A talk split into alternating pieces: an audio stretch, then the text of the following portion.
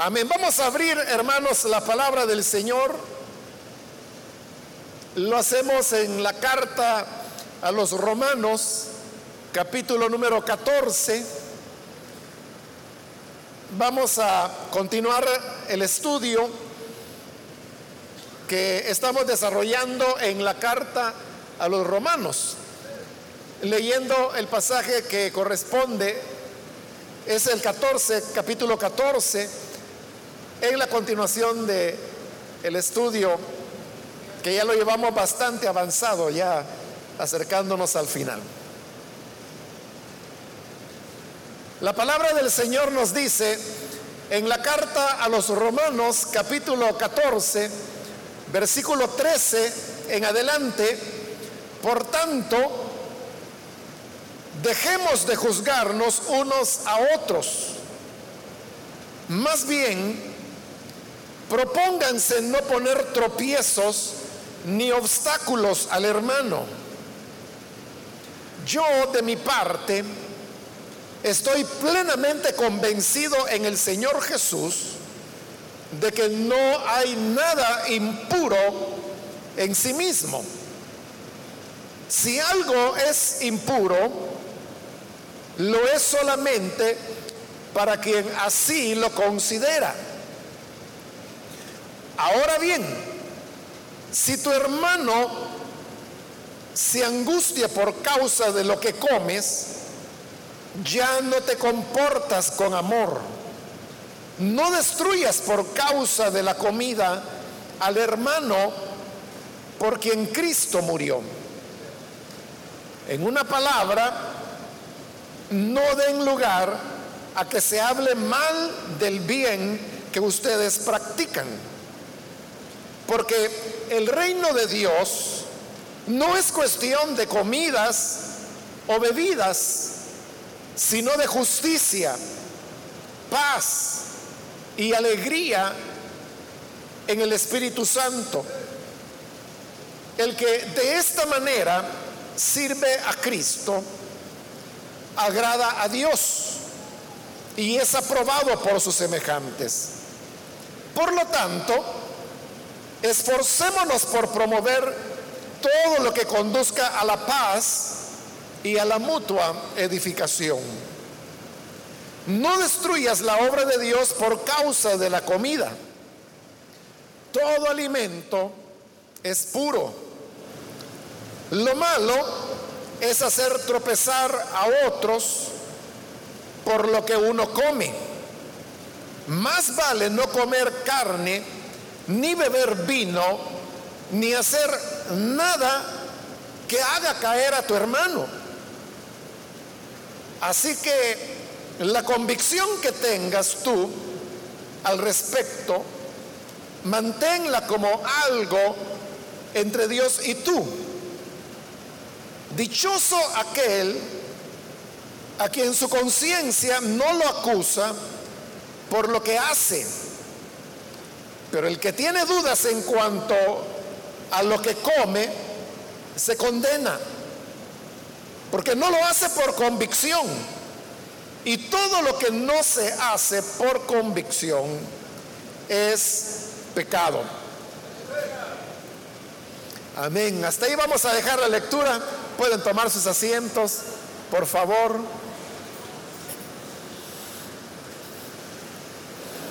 Este día Vamos a continuar con el tema que se ha estado desarrollando en este capítulo 14 y que lo comenzamos en la última oportunidad. Es el tema acerca de los asuntos de conciencia. Para poder ubicarnos de qué está hablando Pablo acá, quiero hacer un pequeño repaso de lo que vimos en la última oportunidad. Decíamos que los asuntos de conciencia o los elementos de conciencia son aquellos temas que no están mencionados expresamente en la palabra de Dios. Y precisamente porque la palabra de Dios no tiene una instrucción clara sobre ellos, es que queda a la conciencia de cada persona. Hay muchos temas de conciencia, no solamente los había ahí en el siglo primero cuando Pablo escribió esta carta, sino que también los hay hoy en día. Hoy en día hay muchos temas de conciencia. Nosotros mismos aquí en la iglesia manejamos varios temas de conciencia, es decir, cosas que no están escritas en la palabra de Dios, pero que como queda en la conciencia de cada persona, entonces hay unos que creen que esas cosas no se deben hacer, porque su conciencia sí se los indica. Pero hay otros que creen que no hay problema en hacer ese tipo de cosas o adoptar esas conductas porque su conciencia les dice que eso no tiene nada nada de malo. Entonces, como son cosas que no están escritas en la palabra, uno no puede determinar si en verdad es malo o es bueno. Cuando la palabra de Dios dice, por ejemplo, que no debemos mentir, ahí ya sabemos que cualquiera que mienta está ofendiendo a Dios, está pecando, es mala la mentira. No tenemos entonces que preguntarnos, ¿y, usted qué siente, hermano, sobre la mentira? ¿Qué le dice su conciencia? ¿Usted cree que podemos mentir o no debemos mentir? No lo podemos dejar a la conciencia porque eso está escrito en la palabra de Dios.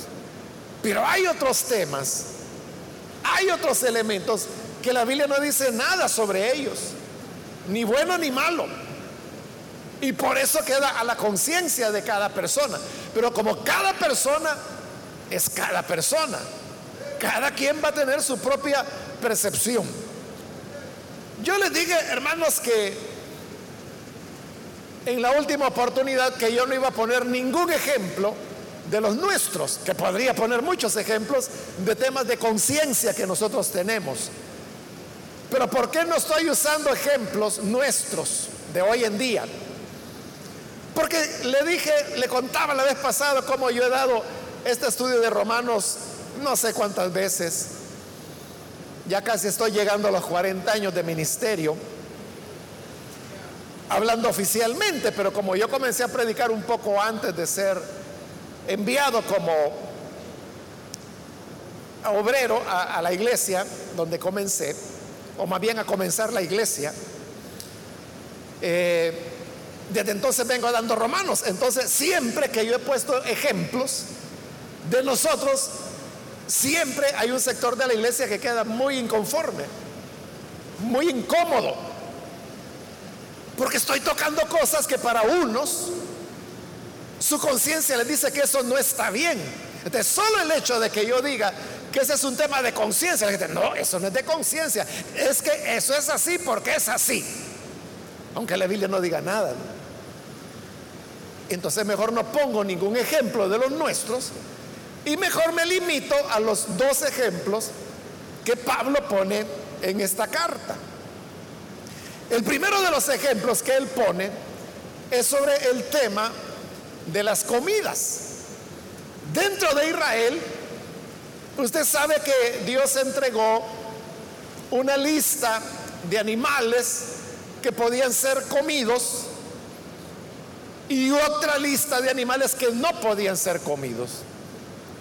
Los que se podían comer, la ley de Moisés le llamaba animales limpios. Y los que no se podían comer, le llamaba animales inmundos.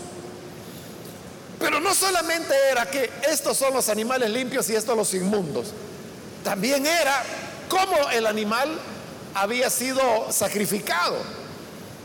Por ejemplo, en el caso de la res, que era un animal limpio, la res tenía que haber sido degollada. Porque si la res había sido muerta por cualquier otra razón, que no fuera el degollarle para que su sangre se derramara, entonces no se podía comer. Solo cuando era degollado se podía comer. Y lo mismo el cordero, lo mismo las aves, todos los animales limpios tenían que ser degollados. El problema es cuando, y es un ejemplo que Pablo pone, que alguien va, un creyente, por ejemplo, iba a la carnicería. Y usted sabe que en la carnicería ya están las piezas de carne cortadas. Entonces, ¿cómo podía la persona saber si ese animal había sido degollado o si lo habían estrangulado o si lo habían matado de un golpe, como se acostumbraba en los tiempos antiguos? Entonces la persona quedaba en una duda que no sabía si la carne que estaba comiendo era apropiada o no. Si era inmunda o era limpia, no lo sabía. Estas personas para no cometer una falta involuntaria, porque no sabían la verdad del origen de esa carne, entonces mejor tomaban la decisión de no comer carne. Y a ello se refiere Pablo cuando dice que algunos piensan en su mente que comer carne es malo.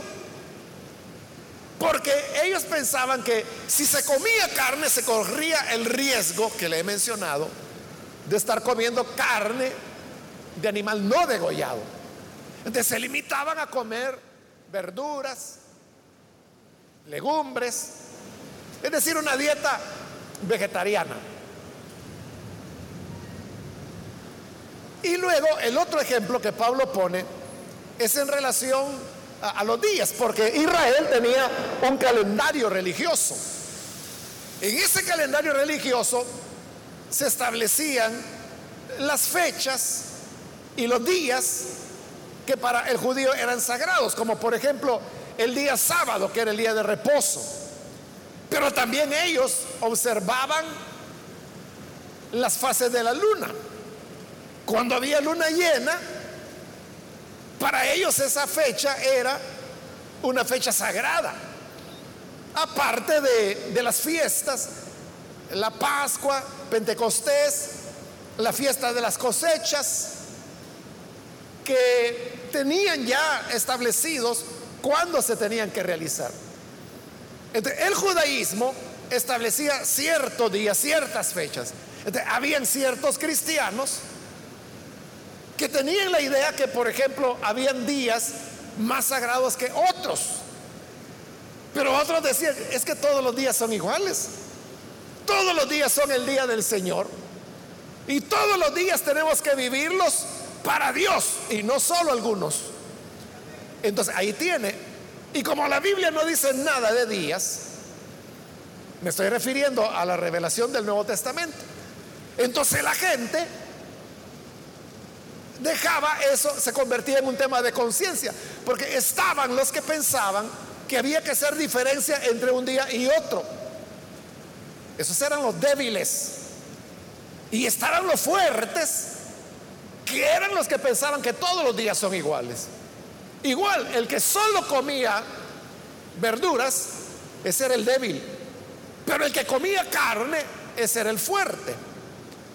Así le llama Pablo. Débil le llama a aquel que su conciencia le hacía pensar que había ciertas cosas malas, como esos dos ejemplos que pone Pablo. Y como le digo, nosotros mismos tenemos nuestros propios temas que son de conciencia. Y repito, son de conciencia porque no dice la Biblia nada de eso. Si lo dijera, entonces ya no es de conciencia, ya sería escritura. Fuerte le llama Pablo a aquel que su conciencia está totalmente puesta en el sacrificio de Cristo y por lo tanto cree que la pureza o la santidad de la persona depende de lo que el Señor hizo en la cruz. Y no depende que si come carne o si come verduras, que si hace diferencia entre los días o no hace diferencia. Hablando de los ejemplos de Pablo, pero hay ejemplos, como le digo, de nosotros mismos que usted mismo puede ya ir pensando. Entonces terminábamos la vez anterior diciendo, y era lo que Pablo recomendaba, que el débil no tenía que juzgar al fuerte. Y el fuerte tampoco tenía que juzgar al débil. Porque él dijo, ¿por qué vas a juzgar al criado ajeno?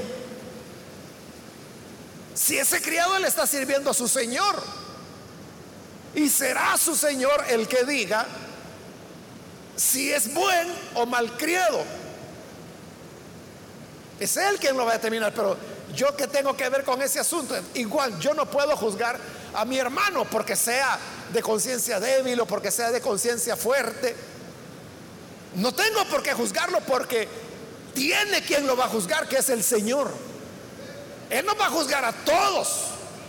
Por lo tanto, yo no tengo que estar juzgando ni al que es fuerte, ni al que es débil.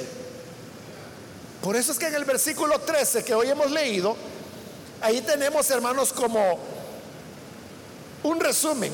Dice el 13, por tanto, dejemos de juzgarnos unos a otros. Aquí no es de estar discutiendo que este es malo porque come carne o que aquel es malo porque no respeta los días.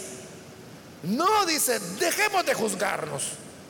Más bien propónganse no poner tropiezo ni obstáculos al hermano. Ese tiene que ser nuestro objetivo. En lugar de estar yo criticando a mi hermano porque sea de conciencia débil o porque sea de conciencia fuerte, lo que yo debo enfocarme no es en eso. Debo enfocarme más bien en respetar a las personas. Recuerden lo que dijimos en la última oportunidad, que la conciencia es importantísima.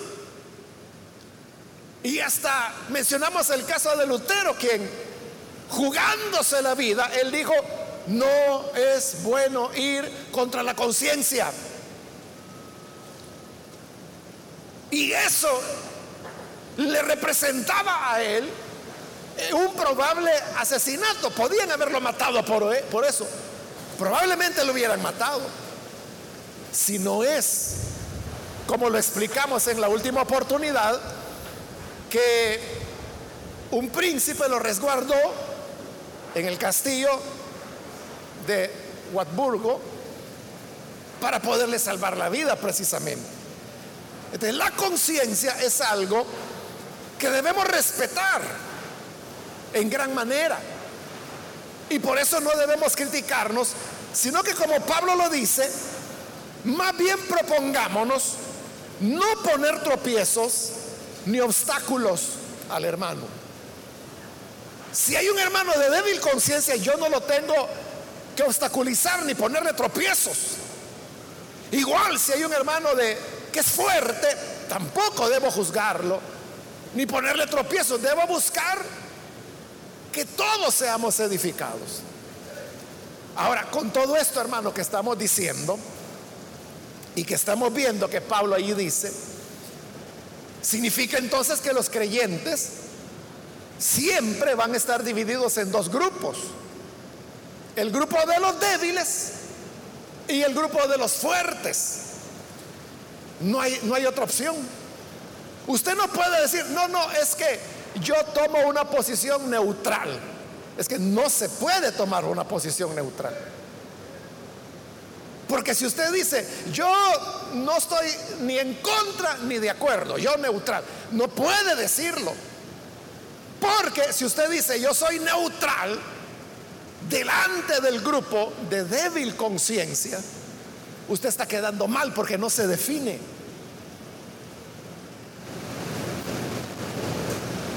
Y por el otro lado, delante del grupo de los fuertes, también usted está quedando mal por la misma razón, porque no se define. Entonces, está en una situación peor que si usted dijera, yo soy de este o del otro grupo. Con solo el hecho, hermanos, de que Pablo hable que hay débiles y hay fuertes, con solo eso, uno ya queda clasificado en uno u otro grupo. En uno u otro grupo. Es así, hermanos. Repito, nosotros y todas las iglesias y en todos los países y en todas las épocas, siempre la iglesia ha tenido temas de conciencia. Si no fuera así, nunca hubiera quedado este capítulo entero, precisamente para manejar los temas de conciencia. Pero si yo mencionara un tema de conciencia de nosotros, usted diría, ah, no, en eso yo creo tal cosa. U otro hermano diría, yo creo tal otra. Entonces, con solo eso yo ya sabría quién es débil y quién es fuerte. Y yo también sabría de qué, en qué posición estoy. O sea, de hecho, en todos los temas de conciencia que nosotros manejamos, todos tenemos una posición. Yo tengo mi posición. Y usted tiene su posición también. Si tomáramos el ejemplo, uno de los ejemplos que Pablo está poniendo aquí, los débiles decían, no hay que comer carne, solo verduras. Quizás, hermanos, a estas alturas del cristianismo, que ya lleva dos mil años, nosotros diríamos, no, no, si eso de, ¿cómo va a creer que por ser vegetariano voy a ser más santo? Va a creer que por comerme una pechuga de pollo, con eso voy a estar ofendiendo a Dios. Yo creo que eso ya todos lo entendimos, ¿verdad? Como el Señor Jesús lo dijo, que no es lo que entra en la boca lo que contamina al hombre, es lo que sale de su boca. Y dice el Evangelio de Marcos que con esas palabras Jesús hizo limpios todos los alimentos. Entonces podríamos decir, hermanos, que todos ahora somos parte de los fuertes. Pero ahora, en el siglo primero, ese era un tema de conciencia. Ahora es que somos fuertes. Me pica la lengua por ponerle un ejemplo nuestro. Pero el problema es que siempre me meto en líos. Pero le voy a poner un ejemplo no reciente, sino que de los años 90. Los años 90 se hizo muy conocida la música de un cantante cristiano, que usted lo conoce perfectamente. O sea, no porque lo conozca así persona a persona, sino que porque conoce su música. Le estoy hablando de Marino, de Stanislao Marino. Yo no sé si usted ya era cristiano en la década de los 90. Yo sí, ya tenía 15 años de ser creyente. ¿Y sabe lo que decía la gente cuando oía la música de Marino? Decían, ¡qué barbaridad! Si esas son puras cumbias, ¿a dónde hemos llegado? Ya estos cantos no edifican. Eso es lo que decía la gente. ¿Quiénes eran los que decían eso? Esos eran los débiles. Esos eran los débiles. Pero habían otras personas, o sea, por eso Marino es Marino, ¿no? Porque les encantaba. El gran exitazo, el primer exitazo de él fue la gran tribulación. Pero al oír la gran tribulación, muchos se arrancaban los pelos. Y usted puede decir, pero ¿por qué? Si es un gran mensaje el que da ese himno. Pues sí, pero tú eres fuerte. Y también que ya no estamos en los 90, ya pasaron 20 años de eso. Pero eso pensaba la gente en esa época. Pero ahora, ¿qué es marino? Para los jóvenes es la música que oía el abuelo. Ay, yo me acuerdo de mi abuelita cuando oigo a Marino, porque eso ponía mi abuelita.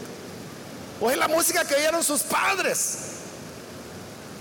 Bueno, ahí está en la lista del recuerdo, ya, ya música del recuerdo, ya vieja, ¿verdad?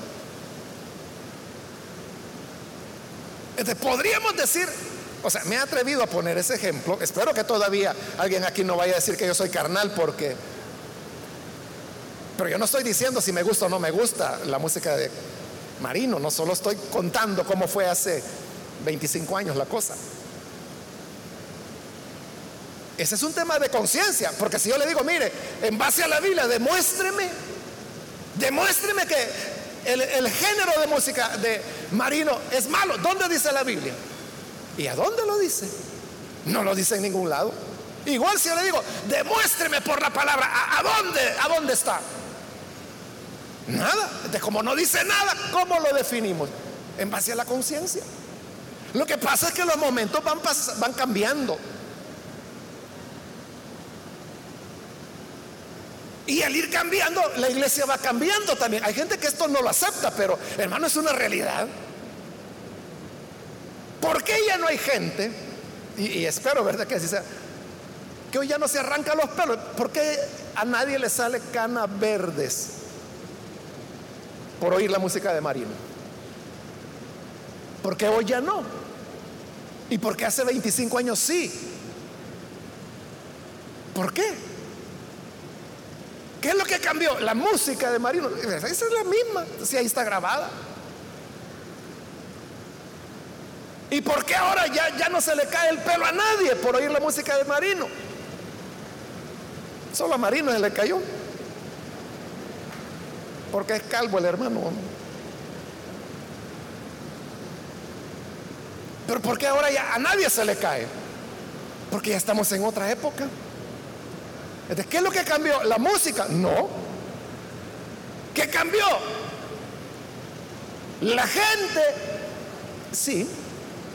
Y la gente en la iglesia. Entonces lo que cambió fue la iglesia. Ese ya no es un tema de conciencia. si alguien hace 25 años preguntaba, mira hermano, fíjese que yo creo que esa música marina, esa no edifica, no la oiga hermano. Apague la radio, por favor. No compre cassette, porque eran cassette, ¿verdad? En aquella época. No compre cassette de Marino. Eso es lo que hay que decirle al débil.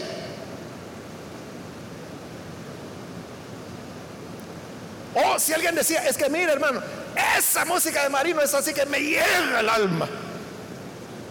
Entonces yo no le puedo decir, carnal, entonces usted todavía le gusta la cumbia. Todavía le gusta la salsa entonces. No se ha convertido, venga, reconcíliese. Entonces yo le estaría juzgando. Sino que si él me dice eso, que le encanta y le edifica la música de Marino, bendito Dios hermano, compre más discos de él. Óigalo, póngalo a las 4 de la mañana si quiere. Duérmase oyendo Marino. Yo no me tengo que poner a, a discutir. Es lo que está diciendo Pablo ahí. No se juzguen el uno al otro. Yo no puedo decir, eres carnal porque te gusta eso. O eres espiritual porque si te gusta. No lo puedo decir. Y tampoco yo tengo que ponerme, es que mire, es música. La música, hermano, es que depende de la cultura donde la gente vive.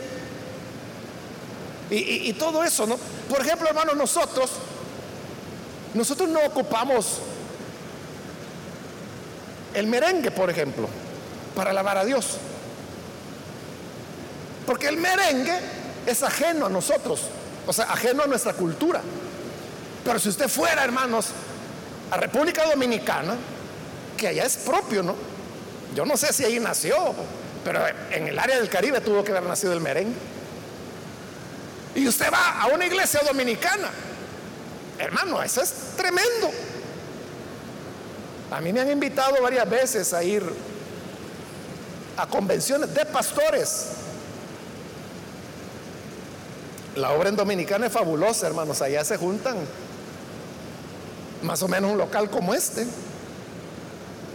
O tal vez un poquito más grande, pero se llena totalmente de pastores de una denominación conservadora, pentecostal, pero conservadora. Varias veces me han invitado. Hermano, a la hora de la alabanza, un merengazo que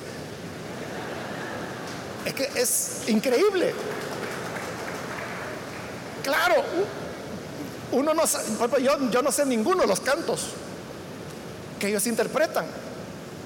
O sea, porque es puro merengue y nosotros no lo utilizamos. Para ellos es la vida.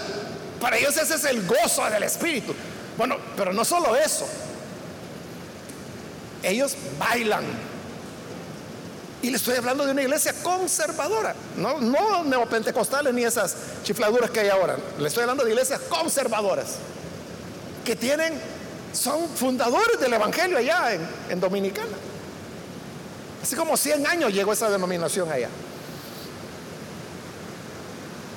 Le estoy diciendo que bailan, no que danzan. O sea, porque en danzar alguien pues es que el espíritu, hermano, es el que me voy a danzar. Ellos no están hablando del espíritu. Ellos lo que quieren es bailar. Y bailan merengue.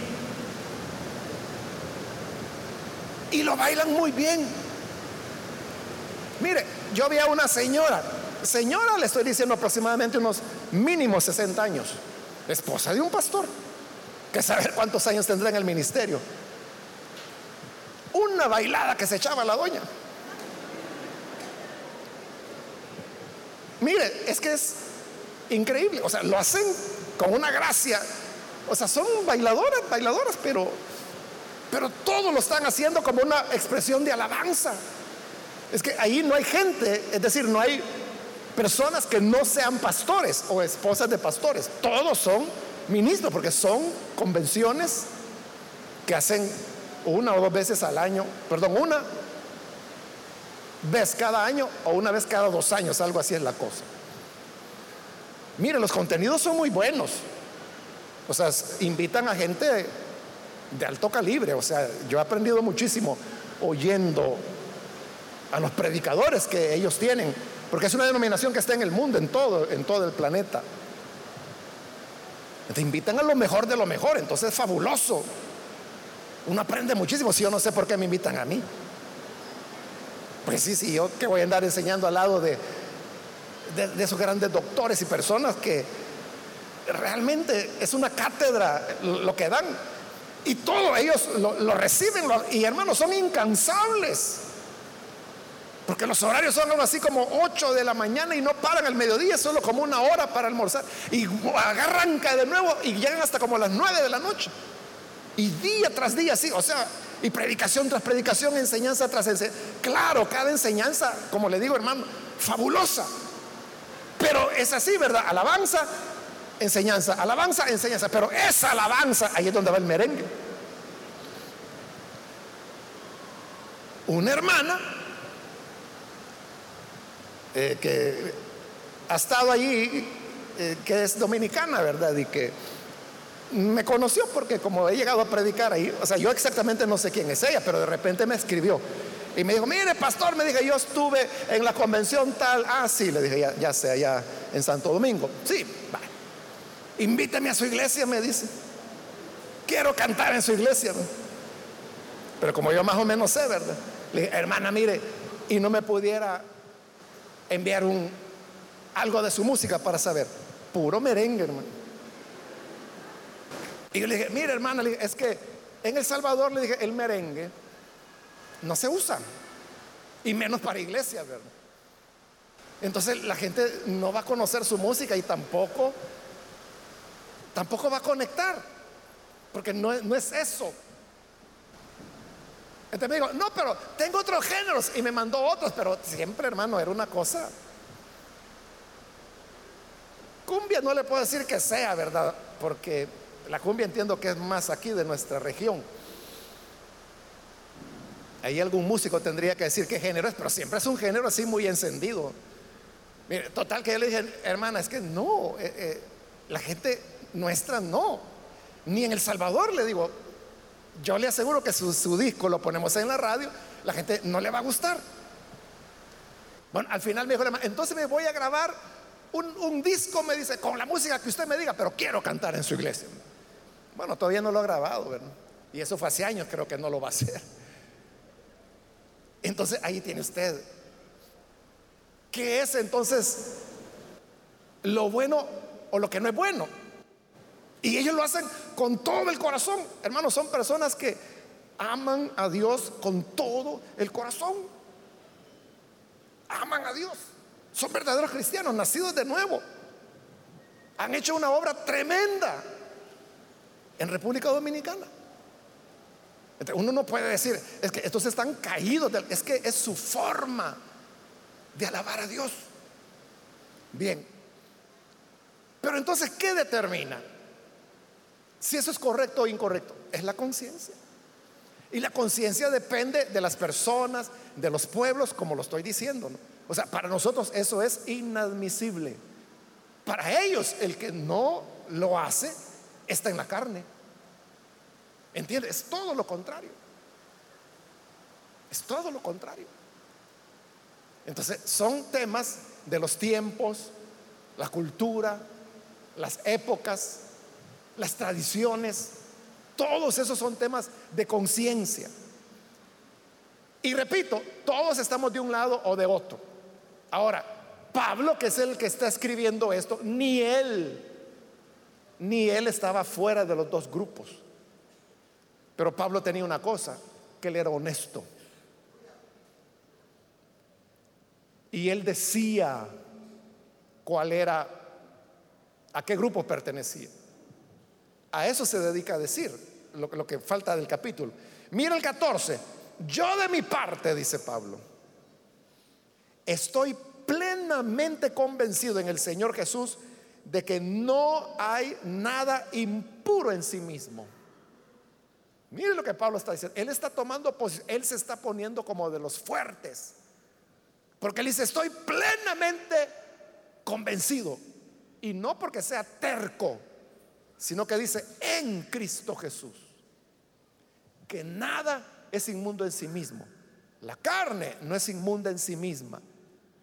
El vegetal no es inmundo en sí mismo. El día que alguien quiere verlo como especial no es inmundo. El que ve todos los días iguales, y Pablo era de esos que lo veía todos los días iguales.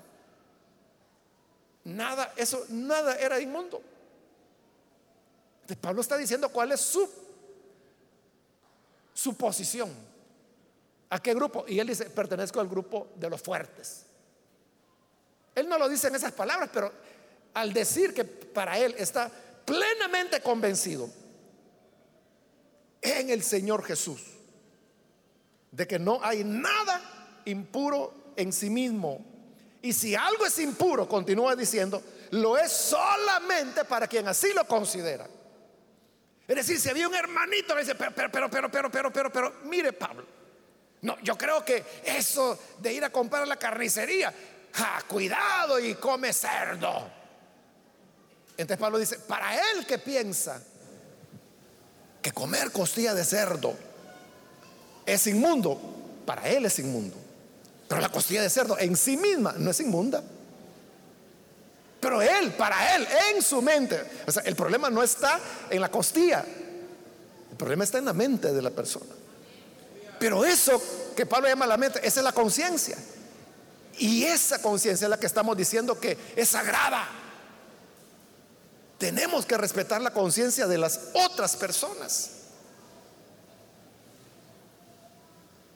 Y le digo algo más, el llamado, el más llamado a comprenderlo, es el fuerte y no el débil, porque el débil es débil.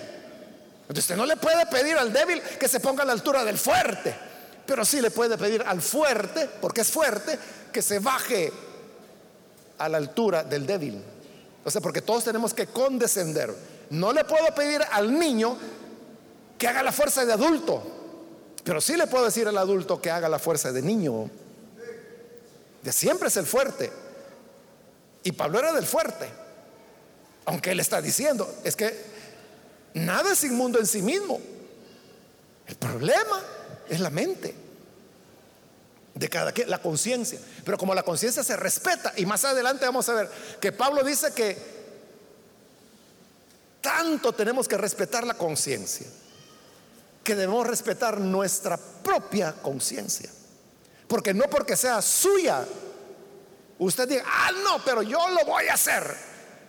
Ya vamos a ver que Pablo dice, te condenas. Porque tu conciencia te está indicando que eso no debe ser así. Ahora bien, dice en el versículo 15, si tu hermano se angustia por causa de lo que comes, ya no te comportas con amor. Y ese es el problema.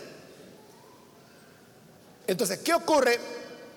Por ejemplo, Pablo dice, nada es inmundo en sí mismo. Mire, hermano Pablo, hoy le hemos preparado un filete de res. Venga para acá, decía Pablo. Pero si en eso llegaba un hermano débil, y Pablo, ¿y usted come carne? No, no, no, si solo me lo estaban enseñando. Guárdelo, por favor, hermanita. ¿Por qué? No porque Pablo sea hipócrita, no, aquí lo está explicando. Si tu hermano se angustia por causa de lo que comes, entonces ahí eres tú el que está fallando. Entonces, si yo sé, si yo sé que alguien se ofende porque no come carne, él solo verduritas. Entonces yo no lo voy a invitar y servirle a él un plato de whiskiles y yo pollo o res, qué sé yo. No lo voy a hacer porque entonces lo voy a angustiar. Porque para él lo que yo estoy haciendo es malo. Para mí, como Pablo dice, nada es inmundo en sí mismo. Pero para él sí. Pero ya dijo Pablo, es en su mente, es en su conciencia. Entonces, ¿yo qué tengo que hacer? Es que a mí nadie me tiene que decir. Para mí no hay problema comer carne. Así que nadie, yo no me voy a estar limitando por otro que no ha entendido el Evangelio. Eso no es andar en amor, dice Pablo. Andar en amor es que si él piensa que comer carne es malo, yo no voy a comer carne. Y no porque yo crea, es que yo lo voy a ir a hacer, pero después con los que sí comen carne. Eso es lo que Pablo quiere decir en aquel pasaje. Me parece que está en Filipenses, no me crea mucho porque no lo ubico en este momento, pero cuando Pablo dice que al judío me he hecho judío, al gentil gentil, al que está bajo la ley como que si yo tuviera la ley, al que está sin ley como que si yo no tuviera la ley, aunque estoy bajo la ley de Cristo, decía él. Entonces, mire, ahí Pablo parece ser el hombre más hipócrita que hay. Porque él mismo está diciendo que con el judío actuaba como judío. Con el gentil como que si era gentil. Con el que estaba bajo la ley como que si él estaba bajo la ley. El que estaba sin ley, él actuaba como si que estaba sin ley. Entonces uno diría, bueno, este usa la cara que le conviene cada momento. Y sí, sí, dice Pablo, así es. A todos me he hecho de todos, decía Pablo. Pero había un propósito, con tal que de todos pueda salvar a algunos. Entonces, vea, no era el objeto ponerse a discutir que el que estaba bajo la ley, que porque es de la ley, el que estaba sin ley, ¿y tú por qué no tienes ley? Ok, el que era judío, bueno, ¿y tú por qué actúas como judío si ya esa época pasó? ¿O por qué tú que eres gentil ¿Por qué vives como gentil? O sea, no, Pablo se adaptaba a, cada persona en amor. En amor. Ese es el punto. Lo repito, versículo 15. Si tu hermano se angustia por causa de lo que comes, ya no te comportas con amor. O sea, el problema no es que comas. El problema es que no andas en amor. Ese sí es problema. Y oiga, continúa el 15. No destruyas por causa de la comida al hermano. Porque en Cristo murió. Entonces, mire, es grave. Porque usted puede decir que yo no voy a ser hipócrita. Tráigame el bistec. Entonces dice Pablo, vas a destruir a tu hermano. ¿Y por qué lo voy a destruir? Porque él sabe que eres Pablo que eres el apóstol y que estás comiendo carne, lo cual para él es inadmisible. Él, hermano, le va a dar ataque. A saber de qué, pero ataque. De que siendo el apóstol de Jesucristo, el siervo de Dios, está comiendo carne y para él eso es la muerte. Entonces, ¿cómo se va a sentir él? Entonces va a decir, entonces es una farsa. Entonces Pablo, que es el apóstol de Cristo y es un hipócrita, Entonces significa que todo esto es una mentira. Entonces, yo me voy, yo no vuelvo a venir a la iglesia. Entonces destruyes a tu hermano. Destruyes a aquel por quien Cristo murió.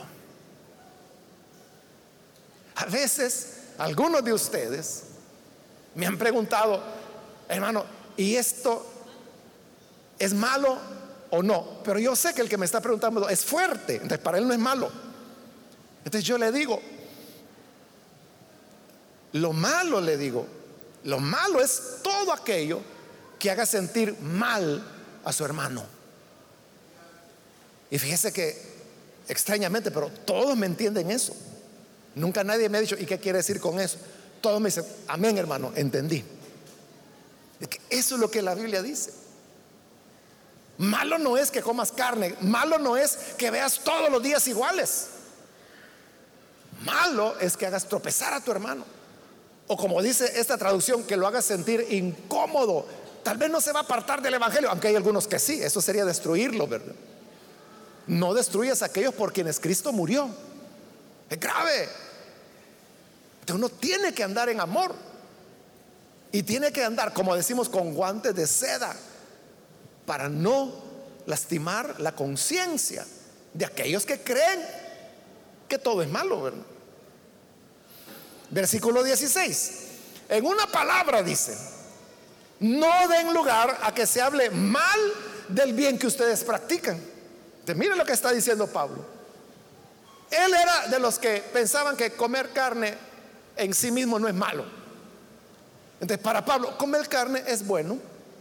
Entonces, que ustedes coman carne es un bien, porque demuestra que ustedes ya no tienen su fe puesta en la ley, sino que la tienen puesta en el sacrificio de Cristo. Entonces cuando comen carne, están practicando un bien. Es un acto de fe, por eso es que son fuertes, porque son fuertes en la fe. Pero note, ese bien se puede convertir en mal. Leamos de nuevo el 16. No den lugar a que se hable mal del bien que ustedes practican. Porque el débil va a decir, ¿qué? Comiendo carne. ¡Qué barbaridad! ¿A dónde hemos llegado? Hoy sí que ya perdimos el rumbo, ya se perdió la visión. No, si la doctrina ya está por el suelo ahora, estamos en apostasía, ya viene el anticristo. Ese es el débil. Entonces dice Pablo, están hablando mal del bien que ustedes practican. Lo que ustedes practican es bueno, es bien es positivo. Pero entonces por causa de la conciencia, por la torpeza en no saber manejar este tipo de cosas, habrá quienes hablarán mal del bien. Al revés la cosa. 17. Porque el reino de Dios, dice Pablo, no es cuestión de comidas o bebidas, sino de justicia, paz y alegría en el Espíritu Santo. Al final de cuentas está diciendo Pablo, miren, esto de la comida, no importa. Porque el reino de Dios no consiste ni en comida ni en bebida. Nadie va a decir que está en el reino de Dios porque come o porque no come. Nadie puede decir que está en el reino de Dios porque bebe o no bebe. Porque lo que determina que estemos en el reino de Dios primero, dice, es que practiquemos la justicia. O que estemos en justicia, que sería haber creído en el sacrificio del Señor. Recuerde la palabra justicia que ha aparecido muchas veces en esta carta a los romanos y que ya le hemos explicado. Casi es un sinónimo de salvación. Aunque a veces Pablo, como aquí, la está usando justicia en el sentido de lo que nosotros llamamos lo que es justo. Por cierto, esta es la última vez que la palabra justicia aparece en Romanos. Porque la carta ya va terminando, termina en el capítulo 15. El 16 ya es otra carta, como lo explicamos en la introducción. Entonces, el reino cielo, de, los cielos pertenece, o consiste más bien, en la justicia, en la paz y en la alegría. Pero ¿cómo vamos a tener paz y alegría en el espíritu si nos estamos juzgando o si yo estoy haciendo tropezar a mi hermano de conciencia débil? Solo tendremos paz y alegría respetándonos mutuamente la conciencia. 18. El que de esta manera sirve a Cristo agrada a Dios y es aprobado por sus semejantes. Entonces yo no tengo que lastimar a nadie, tengo que respetar la conciencia. Y respetándola, con eso agrado a Dios. Y dice, agradamos a los semejantes. Todos van a decir, no, si este es un gran hermanito. Así decían de Pablo, este es un siervo de Dios. Porque no lo veían los filetes que se echaban. Pero no ahí en la ciudad, iba por allá. Por respeto, no por hipocresía, por respeto a la conciencia. 19. Por lo tanto, esforcémonos por promover todo lo que conduzca a la paz y a la mutua edificación. O sea, ¿para qué vamos a estar peleando por cosas que no están escritas en la palabra? Sino que son asuntos de conciencia. Y como todos tenemos una conciencia propia, todos tenemos una posición propia. Habrá fuertes y habrá débiles. Pero ¿para qué vamos a estar peleando? Nunca vamos a llegar a un acuerdo, nunca lo vamos a aceptar.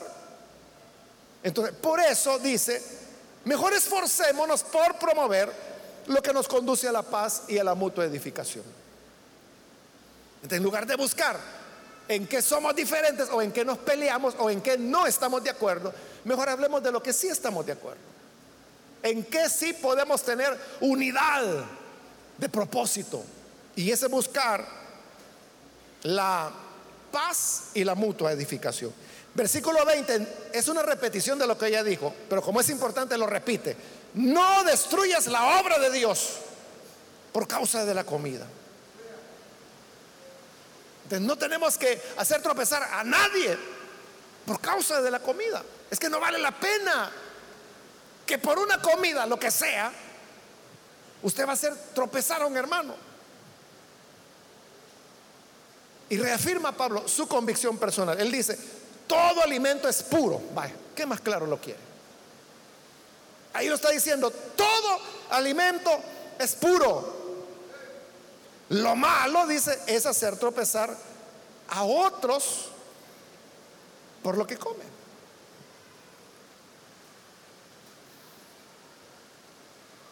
No sé si usted sabe que, a lo mejor sí, porque algunas veces lo he mencionado, que allá en Brasil hay denominaciones evangélicas que consideran que tomar café es inmundo, que no se tiene que hacer.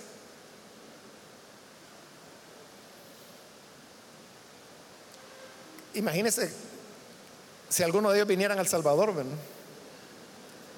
cuando aquí pues es, es, la bebida casi en todas las casas. La conciencia de ellos les dice que no, que eso, ¿por qué? A saber, ¿verdad? Ellos tendrán sus razones. ¿qué voy a hacer yo? Ponerme a pelear, no, mire, ¿y por qué? Si yo tomo café y yo no siento que pierda la comunión con Dios por eso. Sí, porque tú eres fuerte. Pero para el débil que piensa que eso es incorrecto, lo vas a hacer tropezar. Todo alimento es puro. Lo malo es hacer tropezar a otros por lo que uno come. Entonces, si yo sé que por eso lo voy a hacer tropezar, póngame agua, no me ponga café. Por eso dice en el 21, más vale no comer carne, ni beber vino, ni hacer nada que haga caer a tu hermano. Vaya, este versículo sería el, versículo que lo dice claro y lo resume todo. Cuando usted se pregunte, es que mire, de esto la Biblia no dice nada, pero yo pienso tal cosa y otros hermanos piensan tal otra. ¿Cuál es la verdad? Esta es la verdad. No hacer nada que haga caer a tu hermano. Entonces, si yo sé que por ese hecho, el que sea, va a ofender a mi hermano, entonces no lo hago para no ofenderlo. Aunque Pablo tiene su convicción que todo alimento es puro. Y que uno no, no se va a contaminar porque comió lo que sea. Pero él dice, yo prefiero no comer carne, no comer vino, que no se entiende, hermano, nadie sabe por qué Pablo pone el tema del vino, porque el tema del vino nunca fue controvertido ni en el Antiguo ni en el Nuevo Testamento. O sea, para ellos era muy normal. Pero algunos han dicho que Pablo lo puso como una cosa extrema, ¿verdad? Que incluso podía haber personas que así como no comían carne, aunque en la Biblia no dice que no hay que comer carne. Otros pensaban de que, que, no, que no había que tomar vino porque, mire, con un poquito se le puede pasar la mano y ya después ahí hay que irlo a recoger. Es que probablemente por eso habían algunos que decían, no, mejor vino nada. Bueno, si esa era la explicación, o sea, porque no se sabe cuál era en realidad. Pero suponiendo que esa fuera, entonces Pablo decía, yo estoy dispuesto a no volver a tomar vino nunca. Para no ofender a los que piensan que es malo tomar vino. Aunque Pablo pertenecía a la cultura. O sea, si en la Pascua el vino era parte de la celebración misma de la Pascua. O sea, usted sabe, Jesús multiplicó o cambió más bien, convirtió el agua en vino. Y era vino, vino. Hay gente que se inventa cosas como, es que ellos tenían siete tipos de vino, son cuentos, hermano. Era vino, vino.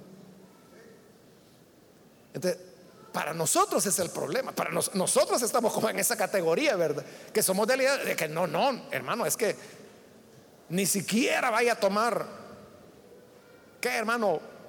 Un pastel que lleve licor. Hay dulces hasta de licor, ¿verdad? No, no, no, hermano, se va a embolar. Pero embolarse tendría que tomarse como 500 dulces. Más lo va a matar el azúcar que...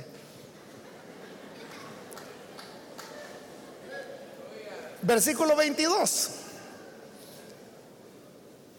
Así, oiga, así que la convicción que tengas tú al respecto, manténla como algo entre Dios y tú. No hay nada de hipocresía en eso. Porque Dios sabe lo que usted siente. Entonces, mi convicción, si mi convicción es fuerte, me lo guardo entre Dios y yo. Nada más. Desde cuando estoy a solas con Dios, ahí soy conforme a mi conciencia. Pero cuando estoy con otros hermanos, ya no solo con Dios, sino que con otros hermanos también, ahí tengo que ser cuidadoso, porque pueden haber débiles.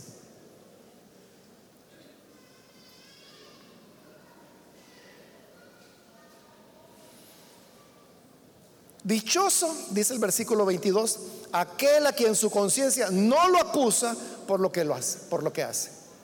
O sea, dichoso, por ejemplo, el fuerte que pensaba que si se podía comer carne, ¿por qué? Porque iba a comer filete.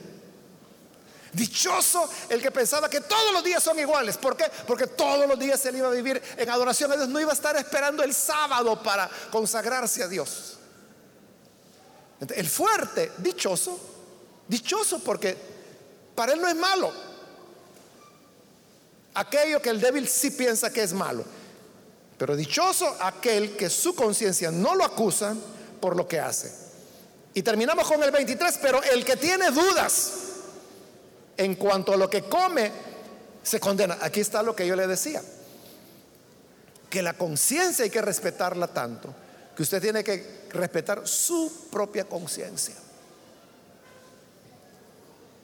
Entonces, si usted dice, no, es que Jesús tomó vino, los apóstoles tomaron vino, entonces yo me voy a echar mi trago. Pero entonces usted viene, compra el vino, pero cuando ya lo está tomando, usted está ¿será o no será? Entonces, que duda, dice Pablo, el que tiene dudas en cuanto a lo que come o bebe, sería en ese caso, se condena. Cuando dice se condena no significa que se va a ir al infierno, no. Se condena en el sentido de que su conciencia lo está condenando, le está diciendo, no, esto está malo. Y si te vieran los hermanos, ¿qué van a pensar? Entonces comienzas a sentirse malo. ¡Ah! ¿Será? ¿Habré pecado? Ay, Dios mío. Porque es un débil queriendo actuar como fuerte. Entonces dice Pablo, él mismo, su misma conciencia va terminando a terminar por condenarlo. Porque no lo hace por convicción, dice Pablo. Y todo lo que no se hace por convicción es pecado.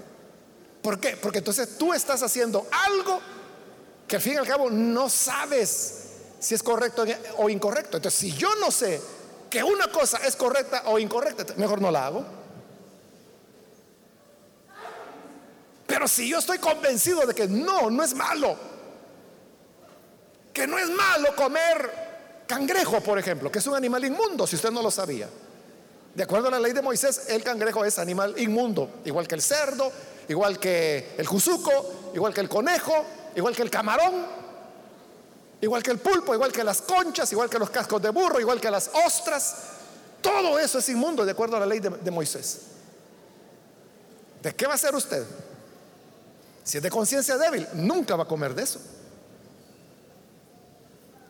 Pero si usted es de conciencia fuerte, no, yo no creo que por echarme un mi coctelito de conchas, ya por eso pierdo la santidad. No, como Pablo ya lo dijo, con la oración es santificado. Ningún alimento es inmundo, dice Pablo. Entonces, si tú crees eso, pero lo crees de verdad, buen provecho, no te vayas a indigestar. Tómate tu sopa de cangrejos o tu sopa de camarones. Dichoso el que no se condena en lo que aprueba. Pero hay de aquel que dice, y de verdad la ley de Moisés dice eso. Y entonces no se puede la ostra. Y entonces ese, y le ponen el plato de ostra, mejor no te la comas. Porque todo lo que se hace, lo que no se hace por convicción, es pecado. Entonces, vea, la conciencia, y esa es la conciencia mía. De si yo no estoy convencido de algo, entonces mejor no lo hago. Mejor no lo hago. Y si yo sé que mi convicción puede dañar al otro, entonces cuando estoy con el otro, entonces yo no lo hago. Para no ofenderlos, para no hacerlos tropezar, para no destruir aquel por quien Cristo murió. Pero cuando estoy yo con Dios, como dice Pablo, tú y Dios, ahí yo puedo vivir mi convicción y vivirla plenamente. Y dichoso, dice Pablo, el, que no se condena en lo que aprueba. No sé si ha quedado claro, hermanos. Bueno, que Dios nos ayude.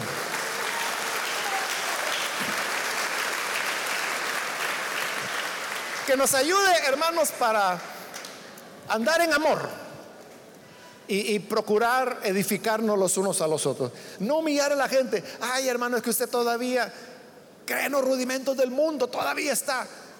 No es para eso, sino que es para, para respetarnos mutuamente. Amén. Que Dios nos ayude a eso, hermano. Vamos a cerrar nuestros ojos. Señor, gracias te damos por estas personas que a través de los medios de comunicación ahora se están sumando a esta oración para recibir a tu Hijo como Salvador. Ese sacrificio que fue hecho por amor y que es un ejemplo de amor para cada uno de nosotros, ya que tu palabra ahora nos ha exhortado a que no nos juzguemos los unos a los otros, sino que más bien procuremos la paz y la edificación mutua. Ayúdanos a amarnos los unos a los otros. Es nuestra petición por Jesús nuestro Salvador. Amén.